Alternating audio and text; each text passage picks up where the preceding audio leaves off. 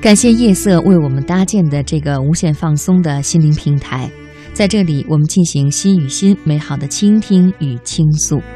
经济之声财经夜读继续陪伴着大家，我是安然。有一些人，他们很少工作，也没什么交际，但他们任何时候都累得不行，旁观者很难理解他们累什么，他们自己也不知道。接下来，我们就说说什么都不做的人最累。这种累是源自内在的交战，他们一方面无比渴望和人和事情有连接，但是另一方面，他们又恐惧建立任何连接，所以要压制着连接的渴望。要压制它，将要耗费大量的能量，累由此而来。相反，有意义的忙反而是一种治疗。做你自己喜欢的事情，不仅不容易累，还可以越做越精神。同理，和喜欢的人在一起，也可以越来越享受。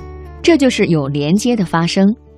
连接意味着关系建立了，关系成为一个通道，而能量在这个通道中流动。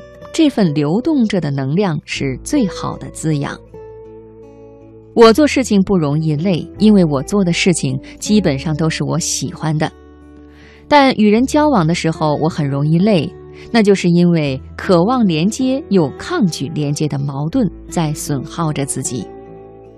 我得出来这样的结论，也得益于一位来访者的故事。他正是没怎么工作，也没什么交际，但是每天都累得不行。他每天简直是用生命在看电脑。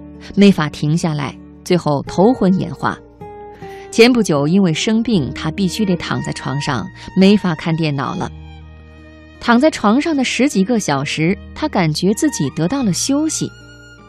他说：“那十几个小时中，我的头脑就像是一个游泳池，我的想法在游泳池内自由地流动着。”但紧接着，他做了一个噩梦，一个人在靠近他。鼻息都触到了他的脸，他被吓醒了。吓醒后，他感觉自己的头脑不再是流动的游泳池，又变成了一团乱麻。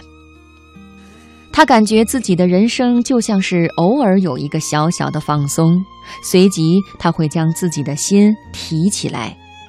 接下来的时间就是漫长的空白。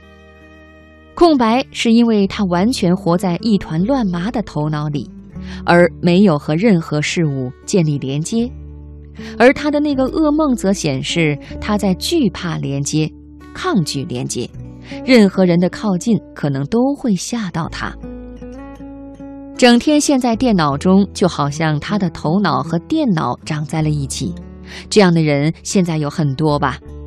从宅在自我中到与外界建立连接。我们必须调整节奏，让自己慢慢的进入世界。这个时候，那些看似无聊的东西可以发挥过度的作用。比如，一个书法爱好者在写字前，他会抽抽烟，和人聊聊天，喝喝茶，随便做一些无聊的事情。突然间，他有感觉了，然后再开始写字。抽烟、聊天、喝茶。这些无聊的事情也是过度啊。任何需要感觉才能做好的事情，当事人可能都会发现自己需要一段时间的过渡，有时这个过渡时间会很长，因为感觉需要你和那个事情建立关系才会发生。由于这一原因，作家、艺术家等等常有严重的拖延症。不过，这份过渡也可以用更好的方式来做，比如静心会是很好的方式。